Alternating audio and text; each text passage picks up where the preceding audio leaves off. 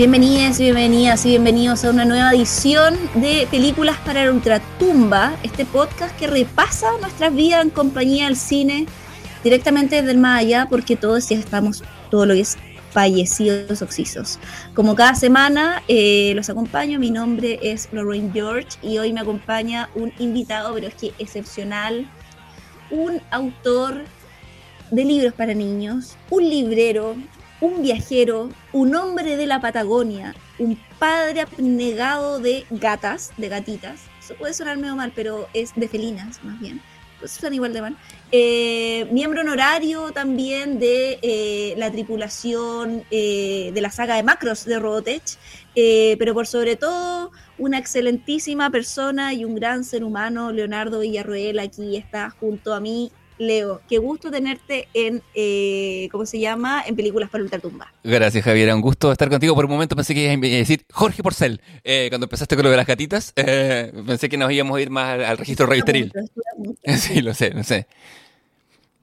¿Cómo has estado, Leo? ¿Cómo estás ahora eh, que estás muerto? Ahora que estoy muerto... Eh, más tranquilo, ¿no? Sí, más tranquilo. Eh, si bien en constante movimiento, porque tú sabes que la, ultratumba es así, uno está, se va moviendo por otros espacios. Tengo una bolsa acá, con On the Road de Jack, Kerouac, no se alcanza a apreciar. ese es mi espíritu, estoy en el, camino. Es que morir es un camino, de alguna u otra manera. Sí, yo pensé que iba a descansar, más no. pensé que, cuando se habla del eterno responso están equivocados. Oye, y solo para saber, porque yo no sé si es muy íntimo y todo, pero eh, si quieres responde nomás, pero eh, ¿cómo te moriste? Autoasfixia erótica. No, no. Si se puede saber. No, no, no, Porque a veces puede ser un poco íntimo, ¿cachai? Entonces, como. Sí, ¿cómo le habrá ido a David Carradine con esa pregunta? Eh, mm. Yo, ah, mira, eh, la verdad. Lo mismo pregunta. Sí, no, mira, yo, pero lo mío también pasó como una asfixia. Yo estaba comiendo eh, galletas de la fortuna y, ¿Ya? y abrí la mía y, no, y venía sin fortuna, lo que me dejó medio extraño. Y, la gente se reía y yo me las comí y, y me empecé como a perder aire. Eh, y la gente juró que me estaba atragantando y la verdad fue un infarto.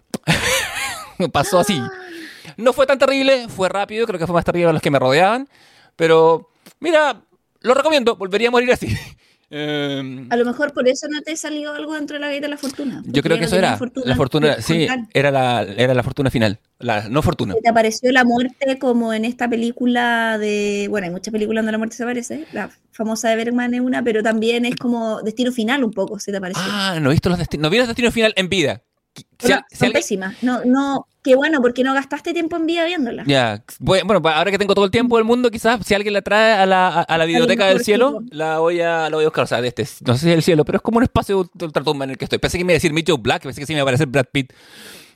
También podría, bueno, si se me parece Brad Pitt, como Brad Pitt y ya, pues, como, ¿qué querés que te diga? O sea, como si Brad Pitt en la muerte y viene a buscar, es como, ¿a qué hora sale este bus? Claro, pero ese es el concepto de la película, ¿no? Puede ser, puede ser cama, o salón cama, claro. hace con Brad Pitt y en un salón cama, sí. Pero sí, y una, ahora que estás ya en el, en el más allá, con tiempo más retrospectivo, eh, ¿has pensado, por ejemplo, eh, en cuál fue la primera película que viste en la historia de tu vida? Eh, ahora, porque dicen que cuando uno muere mira para atrás, claro, dentro de ese mirar claro, uno, atrás, uno ve todo lo que ha pasado. ¿Cuál es tu primera experiencia con el cine? Mi primera experiencia... recuerda el... Mira, mi primera experiencia fue ver El regreso del Jedi en el año 84, 85, fue una repetición fue en el Cinerama, un cine que ya no existe, hay una, una en Santa Lucía, frente a la Biblioteca Nacional, antes había una, una librería y mucho antes había un cine que era de la, de la tecnología Cinerama, lo que significaba que cuando había sonidos muy fuertes vibraba, yo ahí fui a ver a La Casa del Octubre Rojo, esa película en que está Sean Connery y uno de los Baldwin haciendo de, de Jack Ryan, que después, años después lo encarnaría Jim de The Office en, para televisión. Pero la primera película que me llegaron a ver fue El regreso de Jay. La fui a ver con subtítulos en inglés. Yo a los cuatro años apenas hablaba español. Y, y como alguna vez conté en otro podcast que yo tenía cuando estaba vivo, que se llama El Comité del Ocio, eh, mis papás me. Yo lo escuché un par de veces. Mi papá, sí, como que nos podríamos haber visto. Mi, me, me, da el déjà vu. Eh, mi, mm. mi, mi, papá en las pausas me explicaba lo que pasaba. es una película en que pasan hartas cosas, pero tiene como dos unidades de acción importantes, que es como el ah, rescate de Han Solo. ¿Estaban subtituladas las películas? No eran, no, mis papás no me llevaron a la subtitulada de punto, era cuando me podían ir. Ah, no, doblada, no estoy seguro. No estoy seguro si había una versión doblada. Yo sé que me llevaron a la subtitulada que vi estas Ah, naves no saliendo de la pantalla. Claro, no podía, no podía leer y no hablaba inglés, entonces, claro, me- vi las naves, Ah, vi los monstruos. la- claro, la- porque eres muy chico. ¿Qué edad Ah, tenías? Tenía cuatro años, cinco tres años, Ah, por ahí, sí, esto es como antes del terremoto, debe ser. Eh, y, tengo como ese, recuerdo que cuando, se hace una pausa en la película y los rebeldes planean pasar a la luna de Endor, mi papá me dice así como me, susurra, oye, lo que está pasando es que esto van a ir a hacer tal cosa. Y yo solo vi las naves salir de la pantalla y la weá quedó como impresa en mi memoria y en mi cerebro de formas que gasté mucha plata en psicoanálisis cuando estaba vivo tratando de descifrar qué significaba para mí. Pero esa fue mi, mi- mi primera experiencia cinéfila. Oye, y hablando también de primeras emociones, también en relación Sí. a esta primera experiencia, eh, ¿cuál fue la película que te ha asustado más? ¿O que te ha dado más miedo? Mira, hay dos. Hay una película que tiene una escena que es la que me da más miedo de la vida, y me dio en vida. Y otra es la película completa. La, la escena es en. Patch Adams, esa película del médico ¿Ya? feliz. Hay un. ¡Oh! Yo sé que se la Sí, sí. yo sé que sabes. Eh, sí, eh, hay un momento en que la novia de Patch Adams, que es una, no me acuerdo quién es la actriz, pero es una chica rubia muy hegemónica, muy tranquila, muy, muy de buen Mm. corazón, ve todo el éxito que Patch está teniendo e intenta replicarlo, siendo generosa y abierta con otros pacientes, y em, le ofrece mucha asistencia a un muchacho que es un loco peligroso. Digo, es, no es, es un psicótico, no es, es una persona que además de tener enfermedad mental, es una enfermedad mental que lo vuelve agresivo, eh, y es un peligro para la sociedad. Y él un día Claro, golpea... la, eh, la actriz es la Mónica, eh, la Mónica Potter. Ah, perfecto. Gracias por el dato. Qué bueno que estás anclada. Bueno, qué bueno que, tenés que, que estando, estando vivo se tiene mejor internet que acá. Bueno, Sí. la Mónica Mónica le abre la puerta a este personaje y nosotros sabemos que la va a matar. O sea, no lo sabemos. Él cierra la puerta, la cámara corta a negro y lo siguiente que vemos es el funeral de ella. Mm. Ese espacio, ese fundido negro da a que tu imaginación pasen las peores cosas. Yo sé que es accidental o, o- Porque nunca te dice qué pasa. no, O sea, exactamente. te dice que él la mata y después él se pega un escopetazo. Pero Sí. no te dice qué es lo que pasa en... en, el transcurso de esa horrores. noche caben todos los Sí. horrores posibles, todos, todos, todos. Y vemos a Pachanas muy triste en el funeral y toda la weá, pero, pero ese, ese, ese vacío, ese lo dejo a tu imaginación, siempre me ha perseguido. Como dije, concha tu madre, ¿qué pasó acá? Y la otra ya es, una, es más canónica, es The Shining, el resplandor de Kubrick, que yo cometí el error de verla a los 15 años solo. Eh, estaba Ah, estaba yo solo. cometí un error similar. Pero más chica, los 11. Vaya, ¿en qué estaba? No sé cómo te dejaron tus papás, pero bueno. Mis papás, de hecho, me dejaron. Mi papá dijo, weón, esta weá es un clásico. Pero bueno, esa Dale. historia para otra. Pa- para otro ocasión. podcast. Y tú tenías 15. Yo tenía ¿cachai? 15, yo lo Eh, arrendé eh, y me- nos íbamos con mis amigos a la casa de la playa que era de mis abuelos y yo me fui un día antes y, y todos íbamos a ver Shining y yo lo arrendé antes, fue el videoclub para esperar a mi amigo en ese afán medio neurótico que tenía cuando estaba vivo de, y en esa época sobre todo como de tener todo listo para la ocasión. Esperaba que, que- que llegaran mis amigos con la peli lista y dije, ay, si la veo ya la voy a ver. Y la vi, este era un departamento muy pequeño, un departamento pequeño, que podía ir- subir del primer piso, al- al- las piezas estaban en el segundo piso, la- el, el VHS estaba abajo en el primer piso. Estaba, estaba como este sillón directo a la tele, medio como tipo Get Out, ¿cachai? Viéndola. Y empiezan a pasar todas estas imágenes y cuando termina la weá dije, "Concha madre, tengo que subir. Y subí la escalera corriendo, weón, así, porque la weá encarna muchos, muchos miedos. La escena de la vieja en la, en la bañera, la escena de, de- de ese como, como eso que tiene como un corpóreo, que, atroz, horrible, como un conejo que está, que está como felando a alguien, y que, mire, y que lo mira, weá como, espantosa. como esos micro detalles. Estética, Sí. no es tanto las pendejas y la sangre, ¿cachai? Sino como el, como el micro detalle, la weá como que cuando tú miras, y me da mucho, mucho miedo la cámara en el sentido de que son las cosas que, que tú veís al girar la cabeza y como que las veis sin querer verlas. Como, ¿por qué la cámara me Mm. hace esto? Eso me da mucho, mucho, mucho miedo. Ah, bueno, y el tema, y mi escena favorita, que igual me, da- me da un poco miedo, que es la idea de Jack Nicholson al final. Como que eso me encanta. Ah, Es más, cuando... que, pero la, la, cuando él Cuando aparece en la foto, Sí, cuando aparece en la foto. Yo, de otra una historia nada que ver, me acuerdo que... eh, ¿cómo interpretáis eso que aparezca él en la foto? em, como una eterna... Porque hay una doble lectura también, Claro, claro. como- porque como- en el fondo es una foto que aparece fechada con fecha anterior en este Claro. rigor, ¿cachai? Como que nadie sale del hotel o como que, eh, como, o como que él- el espíritu de él siempre estuvo ahí o estuvo reencarnado. No me lo... O sea, es que nunca, nunca me he sentado a explicarlo racionalmente, como a, a sentarlo, como que Ujú. siento la emoción nomás. Y me gusta que así sea. Porque, de hecho, es tanto así que una vez, a poco andar, con una con la que fue mi segunda lado, cuando tenía 24, 25 años, estábamos hablando de esto. Y me dice, en nuestra como tercera cita, cuarta cita, me dice como, mira, yo, ah, hablamos, hablamos del resplandor, y me dice, yo sé cuál va a ser tu escena favorita. Agarra un papel lápiz, lo escribe en la, servilleta del lugar donde estábamos. Yo le digo, lo de Jack Nicholson con el, con el, con, con el más allá y que bueno aparezca ahí. Y levanta la servilleta y efectivamente puso Jack Nicholson en la foto. Eh, me quedo, Ah. fue un gran, gran acierto. Es una, Y tú dijiste, cásate conmigo.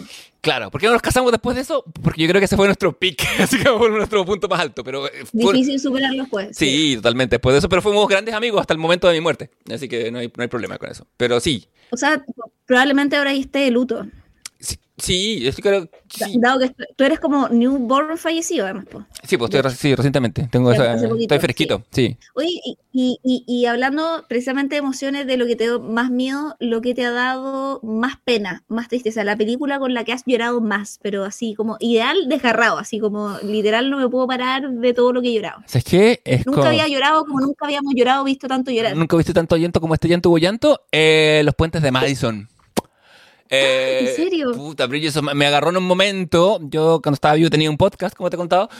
Y, y, Ujú. y vi The Notebook primero y The Notebook me sirvió como ¿No para... escuché ese capítulo? Sí, está- sí. estuvo bien bueno. Uno de los mejores que hicieron. Sí, larguísimo. Tres horas para San Valentín, pero buenísimo. sí.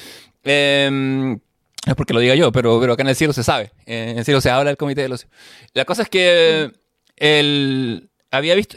Como el, el aperitivo que fue de Notebook me anduvo soltando. Y cuando llegué a los puentes de Madison, entre que estaba maravillado por la actuación del viejo Clint Eastwood y la. Y la, y la ay, no es la Faye Dunaway, es la Meryl Streep, la que está tremenda, ¿cachai? De- Desde su sutileza, desde su actuación.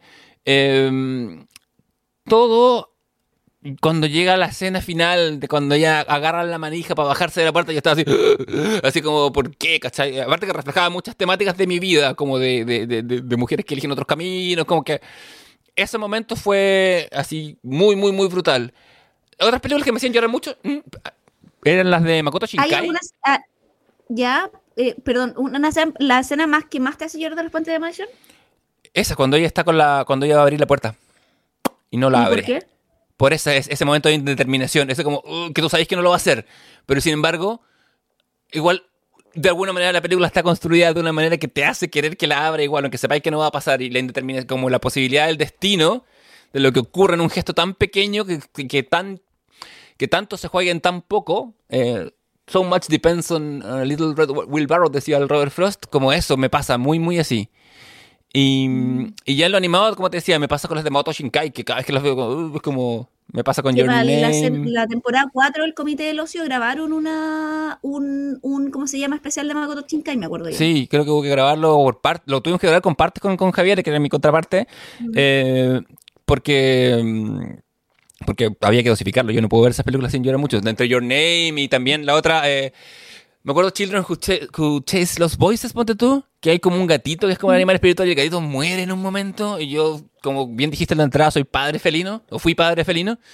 Eh, es como. eh, no. Es desgarrador. Sí, po- no, bueno, el cine Makoto Shinkai en general es bien, eh, tiene esa weá muy como, eh, que como que no lloráis, estáis así como que viendo la película y tiene como una pe- pequeña escena que el weón te caga, ¿cachai? Así Sí, como, pero tiene, te, tiene pero una te caga, sí, como- sí, totalmente. Por lo menos como que. Como, y siempre, una herida y el culiado te echa sal, ¿cachai? Así como te está ardiendo, te está ardiendo, y el weón te dice, sí, me arde, me ayuda, y el weón te dice, toma, weón, Es y como- te echa sal arriba de la weón. y siempre en el tercer acto, como que al final de la hueá, como que ¡paf! como que te busca, como que tú, como que tú empezás a mirar el contador, si lo estáis viendo, sobre todo en la, en la porque esas películas por allá las bajaba, eh, y tú miráis, miráis, si hacís una pausa y miráis el tiempo que queda, decís como ya, zafé. Y aunque quedan 10 minutos, ya, esta no, ya no lloré, ¿cachai? Pero pues, ¡paf! Y bueno, eh, se abren los caudales y se abren las represas y quedáis así tumbado. Oye, y perdón, haciendo un cambio de, de- de tono, ¿Mm? eh, la, mm, saliendo de lo emocional, como de- del, del miedo, de- del, del- ¿cómo se llama? De- del llanto. ¿Cuál es una película que tú consideres que es terrible, Ya. terrible mala? Ya. Como una película que tú dices, esta weá es como las weas, pero me encanta. Mira, Es tan como las weas que las amo. puta, así como no tengo ese registro de película tan mala que es buena como, no sé, eh, como ciertas películas de terror, ¿cachai? Como las que hacía Ed Wood. Eh, pero elegí una película del año 98 que se llama Can't Hardly Wait, que es eh, una película, una comedia del género. Hay dentro de la romcom hay una serie, hay un subgénero que es la romcom adolescente, y dentro de la romcom adolescente, yo postulo, en mi libro Taxonomía sobre la romcom adolescente, eh, que existe otro subgénero que además son películas de graduación, que hubo muchas a fines de los 90. Ah, muchísimas. ¿Cachai? como She Soldado, como películas que... que, que, que que se han graduado básicamente hace una década atrás, porque, o sea, si el personaje es el, el Head Layer, no está graduado, era hermano que se llevan quinto año en la universidad, ¿cachai? Eh, pero bueno. Claro, de hecho, técnicamente, por ejemplo, 10 cosas que odio tío también entran en esta categoría. Pero Can't Hardly Wait es una película de la, en que está la Jennifer Love Hewitt, muy chica, con Ethan Embry, que era el colorín que salía en Empire Records, que también es una película que podría estar en esta categoría, que no, que no es tan buena, eh, pero, pero un, un poquito mejor que esta. Y es la típica de esas películas que se hace una fiesta que es la última del, del día del high school, ¿cachai? Estos personajes saben que después van a ir a distintas universidades y él que es como un perno, pero bueno, anda, tiene, está con la chica que siempre le ha gustado, que por lo general es una chica muy linda que acaba de terminar con el saco de hueas que era, no sé, el capitán del equipo de fútbol americano, ¿cachai? Por alguna razón esta película la vi mil veces en el cable. Eh, creo que la pasaban a cada rato en las mañanas. Y hay un subplot en que la Lauren Ambrose, una chica colorina, se queda encerrada con Seth Green, de toda la gente, eh, en el baño. Y, ellos eran mejores amigos que se pelearon con. Porque él se votó, no sé, se votó marihuano o le pasaron como cosas así y se quería hacer el cool y se distanció de ella y empiezan como a parchar su amistad y terminan agarrando en el baño. Eh, y ese subplot que es encerrado en, en, me, me, gusta mucho, no sé, no tengo justificación para esta weá. Es una película terrible y que creo que una de las últimas cosas que hice antes de estar vivo fue bajarla para tenerla porque no, no, está, no está en ningún streaming la weá. Pero, y, tengo, un, y tengo un fetiche fascinación por, esa, por esas películas. Cuando, y cuando estaba vivo, ¿sabes que cuando mm, pero ¿será que te gustan esas películas porque como que encapsulan una época? Porque ponte tú, no sé, cuando pensáis en Seth Green, pensé en el tirón Buffy la Casa Vampiro, como referentes culturales que forman, y como que esos actores y la trama un poco de esa película y todo, como que es muy como... Puta, no sé. Yo creo que son películas adolescentes que salieron cuando yo era adolescente. ¿Cachai? Eh, eh, son, son muy de esa. Y también hay un. Hay un elemento dramático que, que existe en esta ¿Estás diciendo que aunque sea terrible lo que tú amas en la adolescencia? Que pese a que sea terrible, amamos la adolescencia, amamos ser adolescentes pese a que sea terrible. Ah, pues, amamos, amamos, la idea. Yo, creo que amamos dos cosas de la adolescencia. Uno, el tener potencial por delante, porque todavía no he demandado las grandes cagadas que te vaya a mandar después, que son más definitivas. Claro. Pero um, a mí, ¿sabéis qué me pasa? Más que, más que ese tema, tiene que ver con la situación dramática del no verte, no volver a verte más y aprovechar el momento, el último momento. Em, yo años después de esto me, me, vi en una situación así, cuando yo cuando estuve, cuando me fui a intercambio y fui ayudante español en la universidad, mis amigos eran todos de seniors de universidad. Y tuvimos carretes así, exactamente iguales a estos, porque era lo mismo. Ah. Te ibas de la universidad y hay otro mundo. Y, y, lo que pasa en las relaciones humanas, cuando es la última noche que te vaya a ver, es una muy interesante. Es un catalizador dramático hermoso. Y lidinoso, digámoslo. Como la adolescencia. Exacto. Básicamente. Mm. Oye, y en esto de lo, de lo terrible em, y, de lo bueno y lo terrible, eh, ¿qué película que alguna vez tú amaste mucho? Así como dijiste, bueno, esta película es así icónica, y, pero ahora, ahora que ya estás muerto, eh, la encuentras que es terrible. Me lo voy a decir Una película que tú amaste, pero que ahora encuentras que es terrible. Lo voy a decir medio en voz baja porque Eddie Murphy anda por acá en el cielo, eh, porque es donde más va a ir. de Mendigo Millonario es una película que a mí me gusta mucho me gustó, me gustaba un montón, pero, no es tan buena. Eh, ¿Cachai? Como está, Dan está ahí con él, está él, Jamie Lee Curtis y Dan Aykroyd haciendo eh, hacen de un a ver, eh, Eddie Murphy es un mendigo. Hay películas, hay que hay bien Murray, películas de Eddie Murphy. Hay, uh, verdad, hay otras películas de Eddie Murphy que han envejecido mal, bueno. Sí, sí, la verdad que sí. Bastante. Sí, pero hay muchas algunas otras que no, como por ejemplo creo que Un príncipe en Nueva York es la que ha envejecido bien. Sí, es una, es una gran película, la, primera. Eh. Sí, sí, claro, la segunda una cualquier wea, pero creo que las, las películas de Eddie Murphy que como que se hacen cargo más de la del tema que ponen como en eje central la raza, ¿cachai? Como eje taxonómico, taxonómico de sus películas son las que mejor han envejecido. Sí, las películas que son. Como un príncipe en Nueva York. Son como un documento de la negritud, en efecto, lo que significaba en Estados Unidos, ¿cachai? Porque eh, un príncipe en Nueva York es eso, como tener un príncipe negro, ¿cachai? Como es como un poco Barack Obama, ¿cachai? Como y eh, hacer ese ejercicio, que sería tener realeza, como cómo la trataríamos. Y es Black Panther antes que Black Panther, ¿cachai? Antes de, antes de Wakanda estaba Samunde, bueno, no en el cómic, pero, pero se entiende. Y esas Claro, y esas películas creo que han envejecido bien, mm. ¿cachai? Pero las otras películas de Eddie Murphy, eh, como película en donde él sea un protagonista, por supuesto, no, porque podéis ver Dreamgirls, que es una película donde él actúa que es buena, ¿cachai? O la misma Cher, que era el burro, pero películas que él, en general, bueno, no están envejeciendo bien.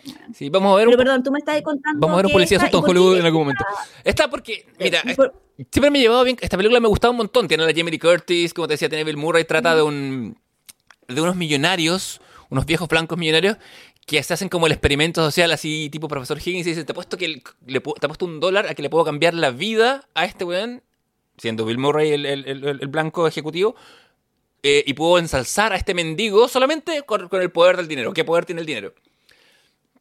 Y em, lo hacen eh, y Eddie Murphy, por supuesto, como que llega con todo como, como su onda, con todo su barrio, y trata y se asume el, poder, asume el poder y asume el lugar, y al final se termina aliando. No es Bill Murray, es perdón, se me confunden los cazafantasmas.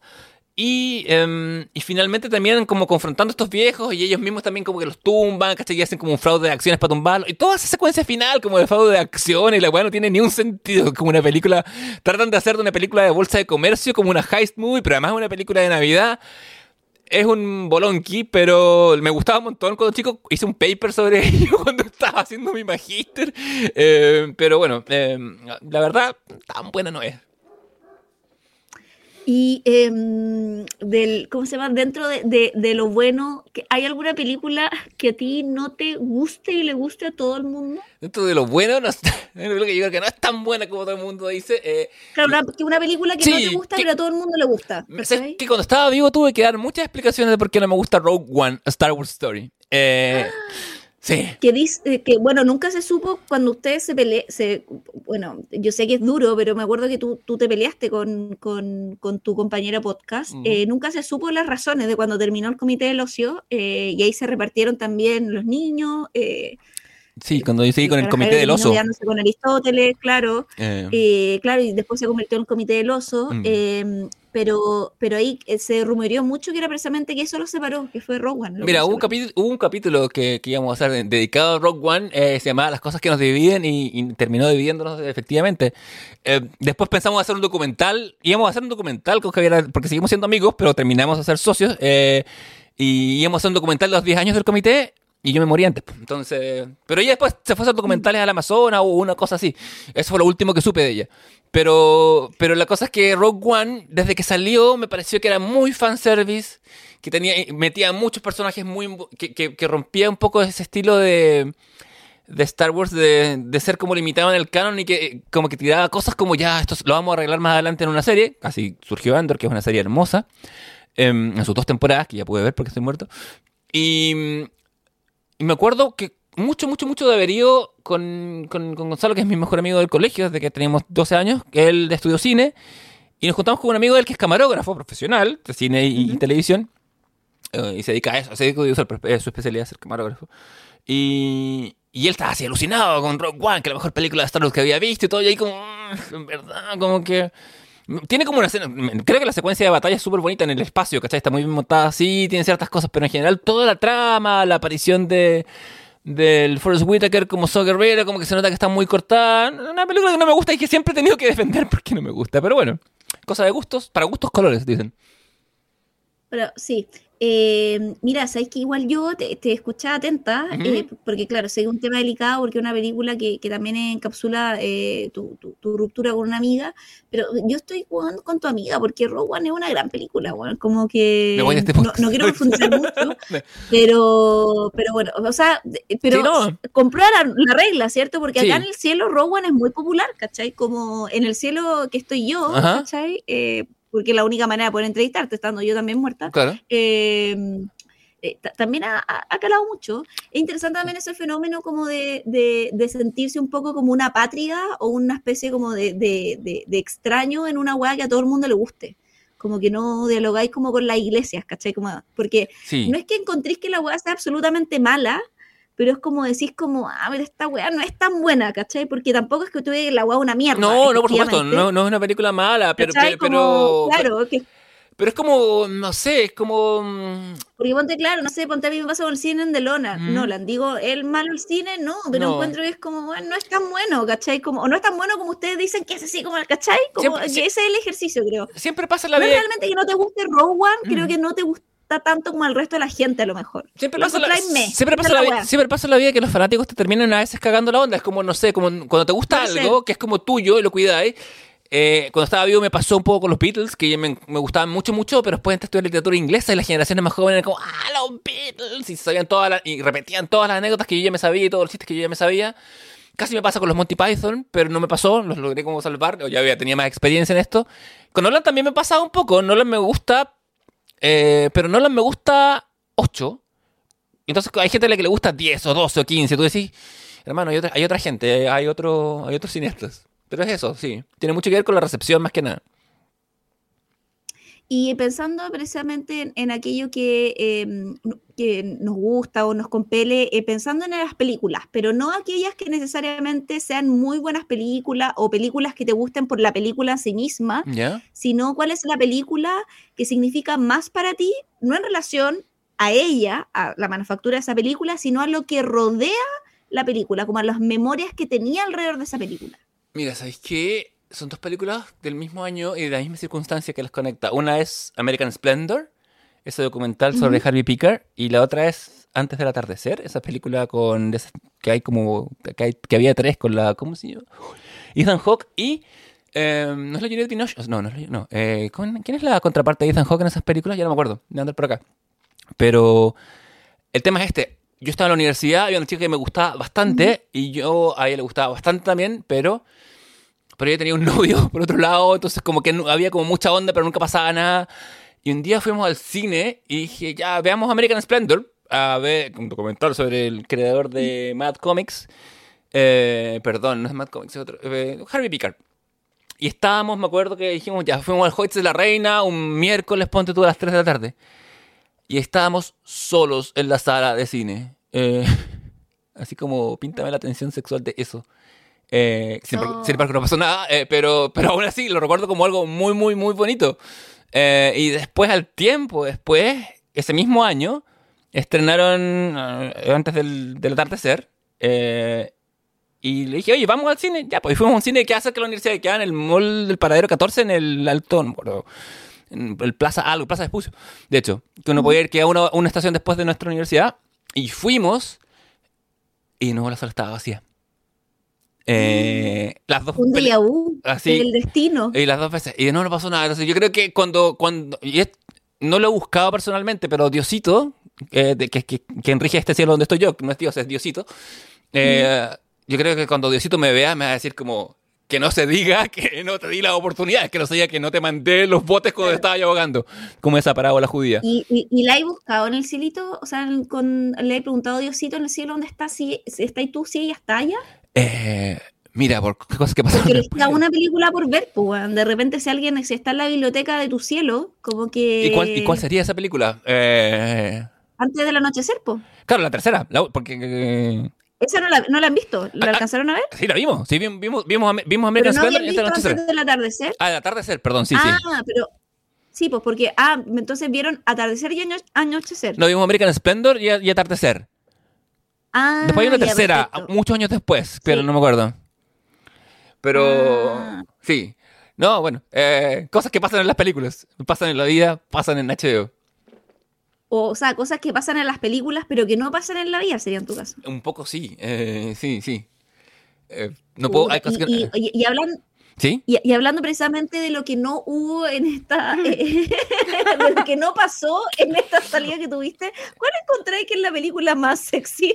Vaya. que es lo que no tuviste? o sea, porque no, no, no alcanzamos a llegar a ese Bueno, lugar, pero a- en a- el caso a- de tu más bien en vida. Ahora que En, ese, en esa situación. Sí, por supuesto. En Ah, otra sí, ¿cachai? sí, gracias por eso. Tú, eh, hay cosas que no- hay, aparte cosas que desde ni siquiera desde el cielo puedo desclasificar. Eh, porque capaz que me capaz que me saquen de aquí. Eh, Y tu mamá también, yo creo que es la Sí, película más En el sexy. cielo también se funa. Sí. Ah, y tu mamá también. Ya, Sí, no, no, así, bueno, eh, eh, concuerdo, concuerdo absolutamente. Sí, la, no la pienso dos veces, como que es como, ¿qué pasaría si toda esa sensualidad de la nueva ola francesa como Jules Jim tuviera más, no solo sensualidad como etérea y artística aérea, sino que tuviera Ujú. carne y, y cojones y, y- y chingara, como porque es una película muy mexicana. Me encanta. De esa película me gustan No chingues, cabrón. no, sí. no, mames, güey. Como que los güeyes en algún momento mandan todos, todos los epítetos y todos los expletivos que uno usa para imitar a los mexicanos, los ponen ahí en. Hay un perro acá en el cielo, que es, que es Rintintín. Ponen, ponen en juego todos los mexicanismos. eh, me gusta. ¿Sabéis lo que me gusta? Más allá, o sea, la sensualidad de lo, de lo hermoso de los cuerpos de los tres eh, actantes principales, ¿cachai? Que son Gael García Bernal, eh, Diego Luna, Alessandro. eh, a- acá- así, le dicen en el cielo lo de Diego Luna, le dicen Andor, ahí viene el Andor. Eh, y la, la Mariel Verdú, ¿cachai? Eh, tienen, que a- a- a- parten en este road trip. Me gusta mucho que, es que es una película que en el pasar, en el road trip que hacen estos personajes camino eh, por México, por la ventana se va viendo toda la injusticia, la represión policial, la diferencia de clases, sin predicar. Es una película que, eh, por ejemplo, que es algo que entiende que ese no es su foco, pero no se hace la huevona con el contexto. Eh, es muy común, cuando yo estaba vivo el- del país del que yo venía, como que había todo este show como de pedirle al, arte que, que se hiciera cargo y diera respuesta a todo, cuando el arte no tiene que dar respuesta a nada, tiene por, por suerte pon- como proponer las preguntas. Eh, pero se le pedía que se hiciera cargo del contexto de todo, cuando en verdad no es el punto ni el momento, ¿cachai? Y hay voces mejores capacitadas que las del director, y el director lo entiende, y se hace cargo de esto mostrándolo por la ventana del coche siempre. Eso me- me parece genial. Eh, Bueno, es que Cuarón tiene mucho eso que, que él habla de que el cine tiene que ser honesto y que, claro, cuando a veces le alegan precisamente a los directores, como, "Ay, ni- ni- ni?", Él dice como, bueno, onda, no estoy en el, o sea, él entendiendo que alguien criado y nacido un poco como en, la, en Roma, en, la, en el barrio Roma, que muestra cierta élite cultural también y económica de la época en México, como ahí asumiendo su lugar de cuico, el buen dice como, puedo hablar de ciertas weas desde mi sensibilidad, y de hecho cuando se mete más como en arena de lo político y de la clase de género, que fue una de sus películas que, eh, si bien tuvo muy buena crítica, también ha sido una de las que también ha tenido críticas más mixtas en relación, no a criticar tanto la película, sino la visión o la mirada de la película, que fue lo que pasó con Roma, pues también, Claro. ¿cachai?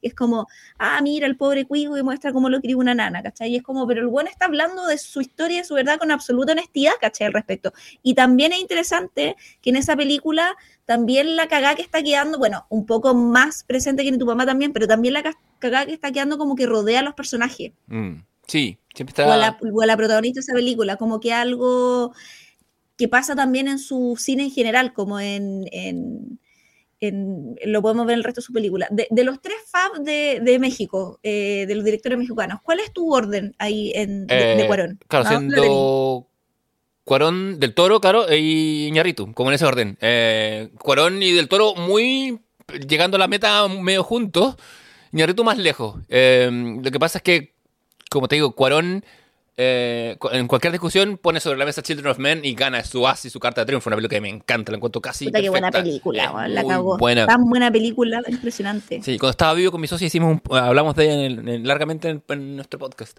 porque lo valía. Así que tuve un capítulo de distopías, me acuerdo. Sí, muy Me parece que fue en su tercera o cuarta temporada, algo así. Por ahí me cuesta recordarlo, es que lo veo todo como una gran masa, Sí. pero, pero sí, pero Children of Men es una gran película. Bueno, y, y, y del Toro con, con su apreciación, con su acercamiento a los monstruos, ¿cachai? Me parece, sí, un, un- me parecen Y grandes que es directores. una película donde él me acuerdo que hizo como cambio sustancial en el guion, porque en la, en la versión original no estaba nada el tema migrante, pues, ¿cachai? Claro. En la novela, Sí, en la de- que es una novela de P. James en 94, eh, el- el- se llama así porque han dejado de nacer niños. Hace 20 años que no nace nadie en el universo, vale decir, estamos condenados a la extinción. Nunca se dice por qué eh, dejan Claro. de nacer niños, nunca se indica si es un problema las mujeres o los hombres, no, no es tema ya la weá. claro. Y aparece una mujer embarazada, pero esta mujer es una inmigrante ilegal po, en Inglaterra. Sí. Y los ingleses tienen la zorra con el tema de los Fujis, que llaman como los refugiados, que, que le- lo, lo, lo abreviaron a Fujis. Y eso es la película, pero la novela es la ex mujer de él quien está embarazada. Claro, sale Entonces personal pone- cambia- hace un gesto político, en efecto, también. eh. No Exacto, sí. como que hace cambios en el guion que son muy sustanciales hace, eh, respecto. Y pensando en, em, en cómo se llama, eh, en, esta, eh, en relación a las memorias y, a lo que el cine te plantea, eh, ¿cuál sientes que es la película con la que te sentís más cercano? Mira, no sé si más cercano o identificado o qué, pero hay una película del año 90 y algo que se llama Awakenings, Despertares, en que Robert De Niro hace de un personaje que sale de la, de la encefalitis letárgica histórica, está basada en un libro de, creo que es de R. Luria, creo que es de sus memorias trabajando con con, eh, con pacientes que tuvieron encefalitis durante los años 30, que, que, aparece, es, un, algo que ocurrió documentadamente. Sandman eh, parte en este, en este proceso, gente que tuvo la famosa enfermedad del sueño, que se despertó eh, a la vida después de estar durmiendo por aproximadamente 15, 20 años, después volvió a caer porque los medicamentos dejaron de funcionar yo me acuerdo que fue la primera película con la que mis papás me dijeron, mira, el protagonista se llama Leonard, como tú que te llamas Leonard, y, y, y, y, le gusta leer y todo. Y con los años siempre me sentí como una, una cercanía por eso, desde lo más básico. Eh, eh, también tuve mi propia experiencia en términos como, no sé, cuando tuve que lidiar con la depresión y esas cosas, de lo que significa que los medicamentos no funcionen, eh, de tener convulsiones, porque una vez, me acuerdo, tuve una reacción alérgica a un remedio que me hizo tener precisamente ese tipo de espasmo y contracciones me acuerdo de cuando, el personaje de De Niro eh, vuelve a recaer, empieza como a, le pide al, doctor, que es Robin Williams, dice como I'm grotesque, I'm grotesque, y, le dice, pero learn, watch me and learn, learn, learn. Todas esas cosas, de alguna forma, siempre quedaron muy imbricadas en mí. Eh, yo creo que esa película debió haberse llevado a...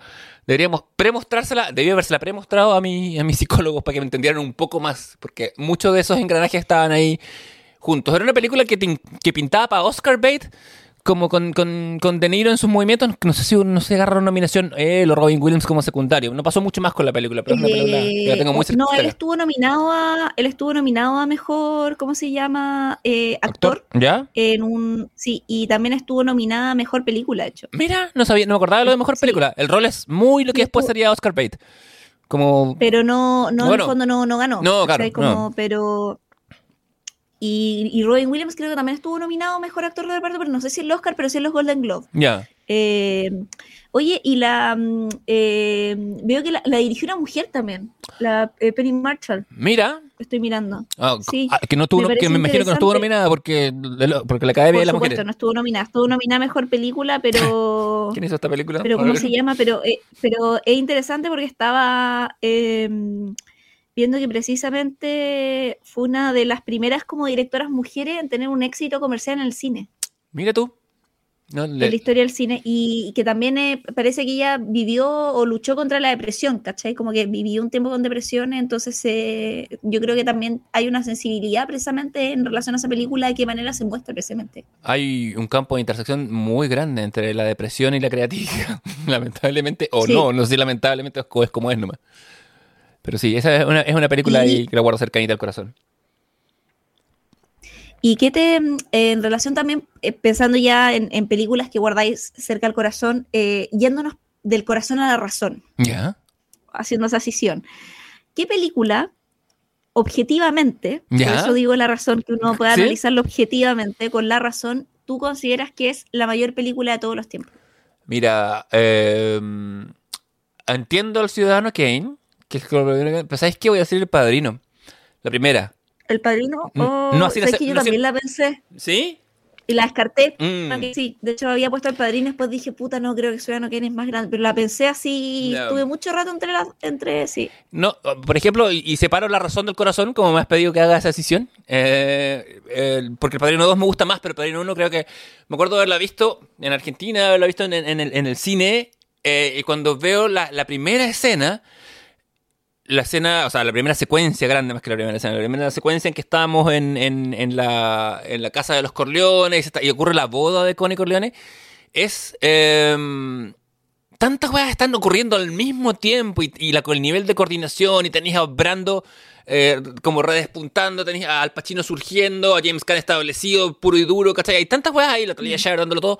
Eh, en inglés hay una expresión que es firing in all cylinders, con una máquina eh, como que explotan todos los pistones y todo sale bien. Para mí es esa, es El Padrino.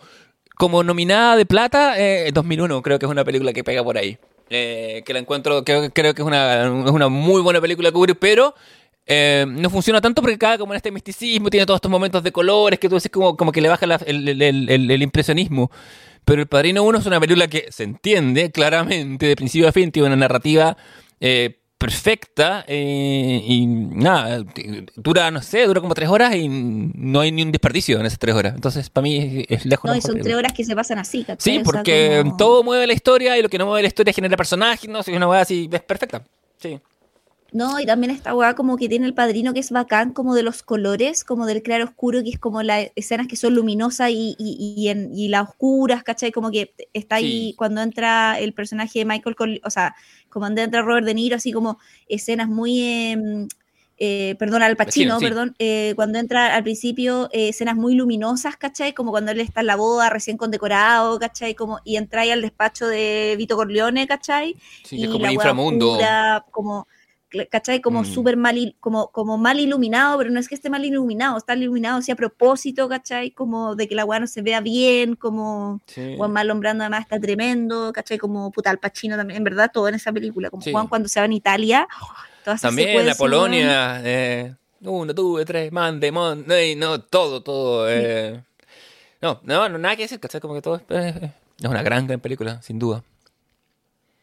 Hoy hablando de grandes películas, hablemos también de malas películas. ¿Cuál es la peor película que alguna vez has visto? Yo creo que me... Pero la peor, así como the worst movie ever. ¿Sabes qué? Voy a decir Quantumania, eh, que, que, es una película de superhéroes del año 2021. Una de las últimas que alcanzaste a ver antes de, de morir. qué bueno que no fue la última. Qué bueno que no fue la. Pues sí. No, después vi la Cross Spider-Verse y, y, morí después de ver eh, Beyond the Spider-Verse, por eso quiero aclarar. Así que me voy feliz. Pero, pero tengo que decir que. Mm, la, es la, o sea, hay películas más malas, películas que no, donde la cámara no enfoca, donde no hay dirección. Pero Quantumania es la peor porque el nivel de recursos dilapidados, weón. Hay una escena en que ahí sí está Bill Murray, René Russo y Michael Douglas. Y, digo, está mala esa ¿cómo puede haber una escena en que estén tres actores de este calibre y la weá sea semejante bodrio. Los ponía a los tres a improvisar en un sketch de Saturday Night Live y te queda una weá mejor que lo que dura en esa película. Es una película hmm. malísima que no tiene ton ni son, no lo rescatan, es, no sé. Y mira que vi varias películas malas de superhéroes en mi vida. Y mira que vi varias películas malas, pero esta se lleva como todos los premios. Así como el Además que una, yo creo que, también esa película es mala. Eh, porque eh, yo creo, bueno, ya estábamos, estábamos cuando estábamos vivos y un poco cansados de la fórmula de superhéroes, ya sabemos cómo se terminó, no tenemos que explicarlo. Sí. Eh, pero eh, creo que también pasa que los personajes no pierden nada, ¿cachai? Como, bueno, parte de la película los personajes tienen un punto y literal terminan en el, mismo, punto, Y literal la película es tan hueona de ni siquiera darse cuenta de eso que pone al actor, al personaje en la misma secuencia, que es como Atman caminando por la calle, como One Son Ant-Man con una voz en off, y lo pone haciendo en la misma secuencia, lo cual funciona porque si es, que un si es que había algún, desarrollo. ¿Cachai? Claro, porque tú decís como el, está en la misma escena, pero el personaje no es el mismo. ¿Cachai? Y ahí la escena funciona. Y acá la escena es tan mala que la weá ni siquiera funciona. Es como, estos conchas su madre hacen este recurso sin ni siquiera entender ¿para qué es el recurso? ¿Cachai? Eh, no, bueno, un total. Hay una cantidad de plata que se gastaron en ese GCI que podrían haber hecho mil weas más interesantes, weón. Podrían haber comprado unas para un no. podrían haber hecho cualquier wea menos, podrían haberla donado, no sé, pero, pero no, no, es una es un viaje en nada, ¿cachai? Como un viaje que en verdad no es viaje, no, es pésimo, pésimo, pésimo, mal CGI, mal todo, no. la película que te haya hecho reír más? Mira, de niño, Las Panteras Rosas con Peter Sellers todas las secuencias de, y, tan niño también, como toda la comedia física de Peter Sellers y, el actor que hacía de Keito, que, que, no, era, no, es Bruce Lee, que es el Keito de, de la Verde, siempre, siempre me reía, me, la veía con mis papás, después la vi solo, siempre es una weá así que me llena, y Peter Sellers me llena el alma. Ahí tenemos otra persona que también era medio un pésimo ser humano, pero, mm. pero, pero un gran actor, un actor muy metódico, como, como el ídolo máximo de, de Sacha Baron Cohen en ese sentido. Eh, también esas películas como más ridículas como ¿Dónde está el piloto? Airplane, ¿cachai? Como que de los, ¿cómo se llaman esos hermanos? No son, que no son los Fry, los que vienen antes. Que mm, todo, ese ciclo de parodias siempre me gustó mucho, mucho. Eh, incluso, y voy a, esta es mi, como estoy, como es mi elección personal. Eh, había una película que se llamaba Hot Shots, traducida como Loca Academia de Pilotos, en que salía mm, Charlie Sheen. Y en la segunda, que la primera era como una, parodia de Top Gun, la segunda era una parodia de Rambo. Y estaba Charlie Sheen Estaba Jeff Bridges, no, Bo Bridges, estaba el papá de los Bridges, pero Lloyd, Lloyd Bridges, el papá de los, de los hermanos Bridges. Estaba Miguel Ferrer, que en algún momento hace un militar que no puede matar, y en algún momento como se destraba. Y me acuerdo que el weón en un momento se vuelve loco matando weones en la selva. Mira la cámara, dice, con toda la seriedad de Miguel Ferrer, que vimos en Twin Peaks varias veces, ¿cachai? Y en Twin Peaks The Return sobre todo. Dice, War is fantastic. Y weón cada vez que dice esa línea yo me largo, me largaba a llorar de la risa porque weón pone una cara de ahueonado y lo dice con tanta convicción. No tengo excusas para lo que me hace reír, pero eso y, y, el, humor bufo de, de, Peter Sellers cuando, que además como mi, mi animal espiritual, cuando el weón va cargado de weas y se le empieza a caer el arroz y por parchar el arroz se le cae una weá, se le cae una baguette, se le cae otra cuestión, como que, bueno, gas que me pasaron a mí toda, toda la vida. Así que, bueno, mi muerte fue un poco así. Peter Sellers igual es como acting de comedia física por excelencia igual, pues como... Porque en el fondo la, la, la, la comedia que él hace es muy como... Yo creo que para su época es como una reinvención un poco de lo que hacía Charles Chaplin, ¿cachai? Como...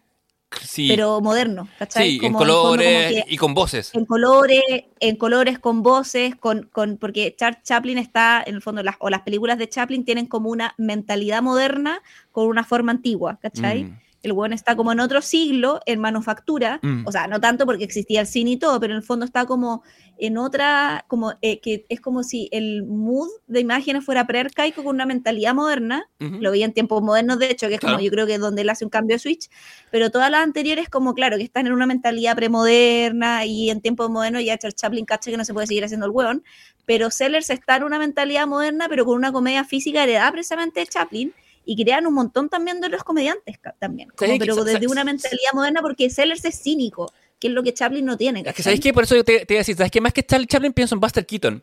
Porque la gran diferencia entre Charlie Chaplin y Buster Keaton es que Buster Keaton es y no quiere y no te, y no te pide excusas. Como Charlie Chaplin siempre es como quiere ser como, como- es como está siempre como quiere, me quiere, me como Charlie Chaplin siempre es como el héroe, siempre es como bueno. Es que Buster Keaton es un weón, nomás que pasa por la vida, le pasan cosas y el weón es como cínico. Y esa es una tradición que va a tomar, que en efecto toma Peter Sellers, sea en Las Panteras Rosas, sea en La Fiesta Inolvidable, siempre dirigido por... eh, el que dirigió Breakfast at Tiffany se me va. Eh, eh, Blake Edwards. Siempre, siempre, siempre está dirigiendo Blake Edwards en, este- en estas comedias. Y que un poco si tú veis comedia como por ejemplo la de Adam Sandler, eh, Adam Sandler también es un personaje que no se plantea como el héroe y el bacán. Se plantea como un hueón medio raro, que le pasan cosas, que es medio incluso, eh, si bien es querible, eh, la sociedad lo, lo, lo margina o no lo sanciona como bien, ¿cachai? Tiene esa, esa weá que, que, que, que te encariña un poco con el personaje. Chaplin es un poquito más de. Aquí, aquí te las traigo yo que soy gracioso, ¿cachai? Siendo genios de la comedia, el nivel del que estamos hablando, ¿cachai? Pero, pero sí, Claro. Peter Sellers es que es mi persona graciosa. Sí. ¿Alguna película de Seller en particular que sea tu favorita saliendo de las Panteras Rosas? ¿O esas son tus favoritas de Seller? Esas son mis favoritas. Eh, la mejor siempre va a ser eh, Desde el Jardín, de Chancey Garner, que es dramática, en efecto, en que él hace de este jardinero que, que es medio... Es como decirlo de una forma políticamente correcta. Eh, tiene algún tipo de desorden no sé, cognitivo, pero es como medio lento, como que no entiende el mundo en que está porque ha pasado toda la vida en el jardín y se encuentra con un mundo que de una por una peripecia u otra lo va llevando cada vez más arriba, como que llega a ser como asesor del presidente. Eh, en- que es una es una fábula y una sátira moderna muy interesante y, y es lejos su mejor rol, pero, pero yo me, me quedo las pantallas rosas como colectivo y si hay una, tiene que ser The Party, eh, la fiesta inolvidable, que hace un indio, un, un- un indio en efecto, que es como, no sé qué tan políticamente correcto sea su interpretación, pero bueno, qué bueno que lo hizo antes de que llegara la PC Police. Oye, y hablando de la, de la Pantera Rosa, eh, que, que yo sé que eh, películas que has visto varias veces, eh, me llama la atención y quería preguntarte, ¿cuál película es la que has visto más? Más veces, Más veces en mi vida, es que yo creo que es la no, no es la primera que vi, es la- eh, El Imperio contraataca. Yo creo que esa ¿Ya? película la he visto, perdí la cuenta del número de veces que he visto. Es la película que más me gusta de todas las de Star Wars, una saga que ya he visto un montón. Cuando tenía, cuando salieron, y la he visto en todos los formatos, la veía en la tele cuando era chico, me acuerdo que mis papás, me- yo no tenía televisor en mi pieza, y teníamos dos televisores, uno grande, gigante, en blanco y negro, y uno color que estaba en la pieza de ellos, estoy hablando eh, año antes antes del antes de, que llegara la democracia estábamos en dictadura y pasaban el. Imperio contraataca por televisión nacional a veces los domingos Y le ponían tanto comercial a la weá que lo daban en dos partes, lo daban en dos domingos. Eh, la película terminaba en su primera emisión cuando Luke baja a la caverna y se enfrenta a sus miedos, básicamente se enfrenta a Darth Vader, que es él, y tiene como toda esa secuencia. Y yo esa secuencia la tengo vista por lo menos dos veces en blanco y negro, eh, con, y mis papás me dejaban quedarme hasta tarde el domingo, me llevaban la tele solamente por eso. Cuando salieron los VHS, eh, también fue la que más vi. Eh, nunca la sí, en algún momento la compré en VHS, pero después nunca me hice de una copia como tal, pero la he visto cuando pasó al cable, en la edición especial. Eh, no. No, sí, también me, y, me, sé los diálogos bastante cercanos de memoria. No los puedo iniciar, aparte que lo primero que se escucha es el Town Town, que hace guapo, guapo, eh, pero, pero parte de eso, pero, pero, sí también la puedo, la puedo hablar eh, mientras, mientras la están proyectando. Y me acuerdo cuando no, puedo hablar en Claro, eh, no, no, no, no, tengo el culturalismo, pero, pero el Town Town igual me sale como guapo, guapo. Em, y, y me acuerdo cuando empezar, cuando por fin entraron en circulación en el cable, la veíamos con mi viejo cuando mi papá llegaba de la pega. Yo iba al colegio en la mañana todavía. Y la veíamos a veces medio como desde el consumo irónico. Eh, como que de repente nos reíamos porque nos dimos cuenta que en esa película Darth Vader dice good. Y que good es su máxima expresión de aprobación. El güey no tiene mejor, no tiene ninguna palabra más para good. Es como un good muy cortante. Siempre me da risa. Cada vez que Darth Vader dice eso, es como, digo, este está como en su, máximo momento de felicidad. I love you, I know. Puta, todos los grandes clásicos. Em, y bueno, la gran revelación al final. No, es una película que amo y que he visto cuando yo estaba en quinto, sexto básico, ya llevaba 15 veces habiéndola visto. Y de eso han pasado 30 años. Y esos 30 años, la no sé, ya perdí la cuenta. Eh, y, la vería de nuevo siempre. De hecho, eh, con mi penúltima bolola, con la Eli, la Eli no había visto Star Wars. Y me tocó paradojalmente ser el novio nerd que, que, que le presenta Star Wars. Y vimos la primera, jaja, y yo le dije, bueno, pero espérate que vaya el Imperio Contraataca y ahí tu opinión va a cambiar. Y su opinión cambió y la valoró como una gran película y por eso nos fuimos a vivir juntos, básicamente. ¿Cada, cada cuánto tiempo tú crees que vuelve a esa película o la ves ponte tú, no sé, cuántas veces al año, más o menos pensáis tú? Mira, ¿sabéis qué? No tantas como me gustaría cuando estaba vivo, pero, pero por ejemplo, sí la veía, eh, pero cuando, cuando antes de morir hicimos un especial de Star Wars con, el podcast que tenía con Javier Alunas. Y, y ahí, eh, como que dije, ah, una excusa para ver el Imperio o no. como, que, como que no tengo, como que siempre salto la oportunidad, nunca, nunca le hago el quite a verla. Es como, bueno, también tengo una, tengo, también como tengo el fetiche de ver ocho y medio el día de mi cumpleaños, por ejemplo, la ocho y medio de Fellini. Eh, porque también puedo hacer snob así. Eh, es una película que me vuelve loca y me gusta y es una película muy de hombre, siento. Eh, pero también... Como el cine de Fellini. Como todo el cine de Fellini, sí, pues es de, una, de, una, de una, cierta masculinidad italiana, además. pero... Mm, sí, los lentes de Mastroianni en esa película sería el, regalo ideal del cumpleaños soñado, pero bueno. esos son, hay, hartas películas, hay hartas películas a las que vuelvo constantemente por ejemplo, me pasaba mucho con Magnolia, que en un momento, o, con Boogie Nights. Eh, las películas de Paul Thomas Anderson también las estoy viendo constantemente. Y una vez dije, cuando con la misma, con mi misma, con esa misma problema en particular, con la Lisa, eh, vimos Magnolia juntos. Y yo dije, ya no necesito ver más Magnolia en la vida. Como que la he visto las suficientes veces, la amo, me la sé ah, bien.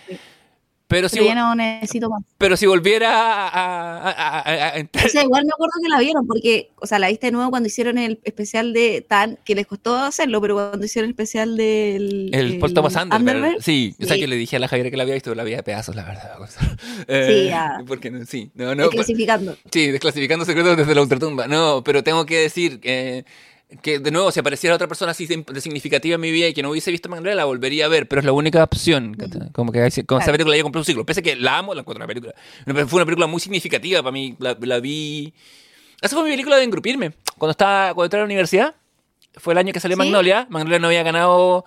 Eh, fue nominada. Yo creo que es una buena película para engrupirse. Es súper buena. Es como una, es una, es una buena droga. No, porque además como que una película que ha envejecido bien, ¿cachai? Como, o sea, por ejemplo, ya que hay el ejemplo del cine italiano, pensaba también que es interesante que películas con las que te engrupía y cuando chica, eh, o cuando más joven, como que después era imposible que eran películas que pudierais sostener ese engrupimiento pensando en personas de nuestra edad, de nuestra generación, porque el cine no estaba pensado para las mujeres, ¿cachai?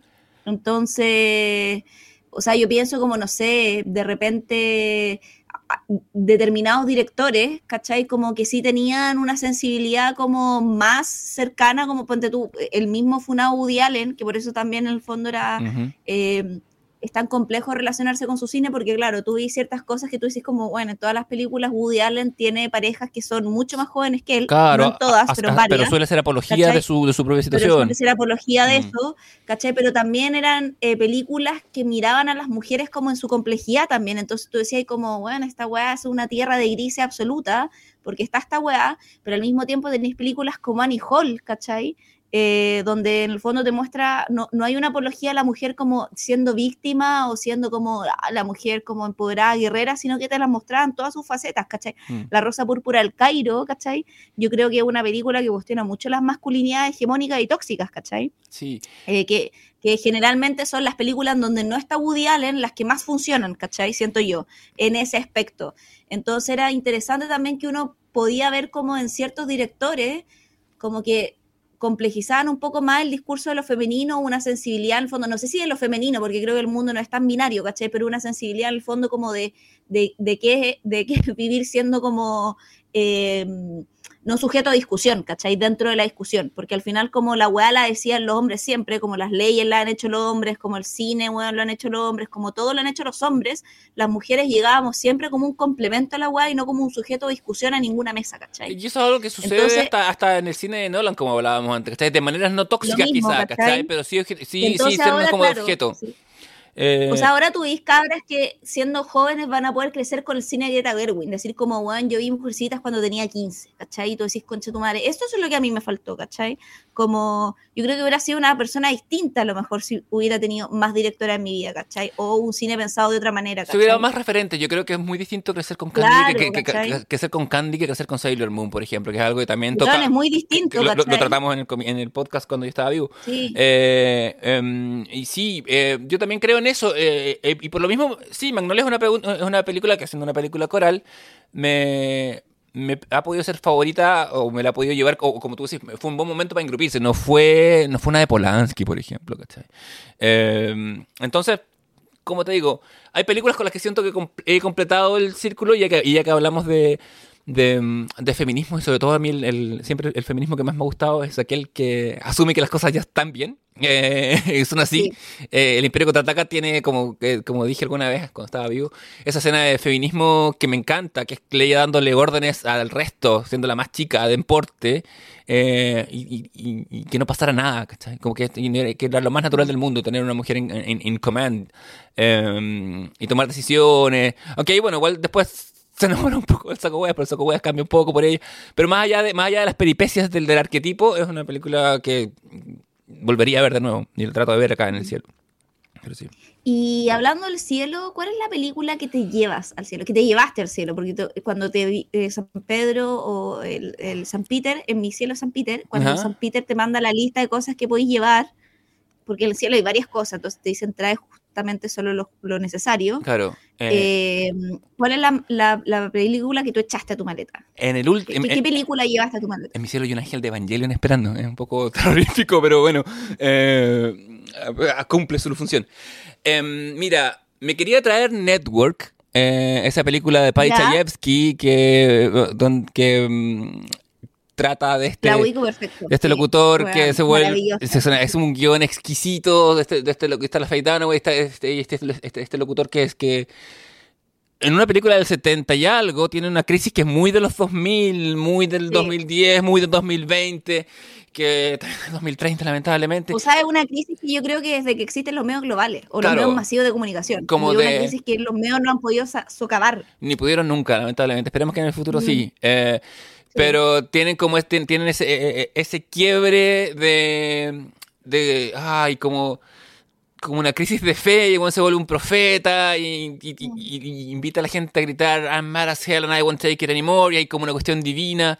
Y tiene una escena en que el güey eh, se, es confrontado, confronta al dueño de la, de la cadena Eh, y, el, y el dueño que la cadena es este weón que es como gigante, robusto, y le, y Sí. le, y le dice, eh, You have defied the laws of, of communication, of the laws of men, and you will atone. Y es, una clase, ganó varios Óscares, perdió los gustos tantos, pero es una, es una de mis películas más, más, más favoritas. Pero, eh, como venía al cielo, cuando ¿No te caché que venía para el cielo, dije, no, quiero, voy a llevar algo que no ven- pueda venir tan fácilmente al cielo. Y me traje Out of the Past, película del año 47, Ah. con Robert Mitchum, la Jane Greer y un Kirk Douglas que es igual a Michael Douglas. ¿Dónde está el ADN de la madre en ese hombre? No lo sé, porque bueno, es idéntico.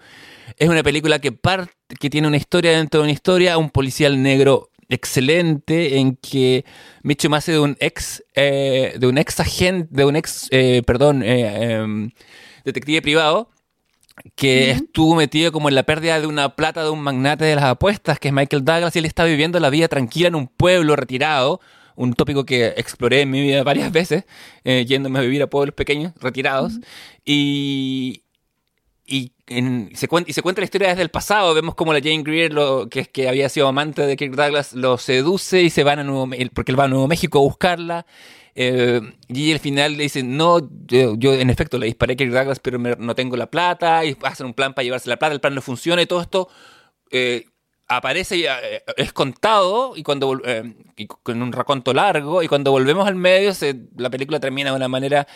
Como son las películas de antes, de, los de mucho antes terminaban. Es una película que es excelente, la recomiendo siempre. Una vez estábamos con, con mi amiga Lunas, eh, está- habíamos comido un sándwich y descubrimos que HBO tenía un amplio catálogo de películas antiguas. De no solo, la tiene. y tiene esta. Y cuando vi esta dije, oh, yo la acababa. Ese día fue un domingo. El domingo anterior yo había bajado la película para verla de nuevo. Una película que también me repito harto.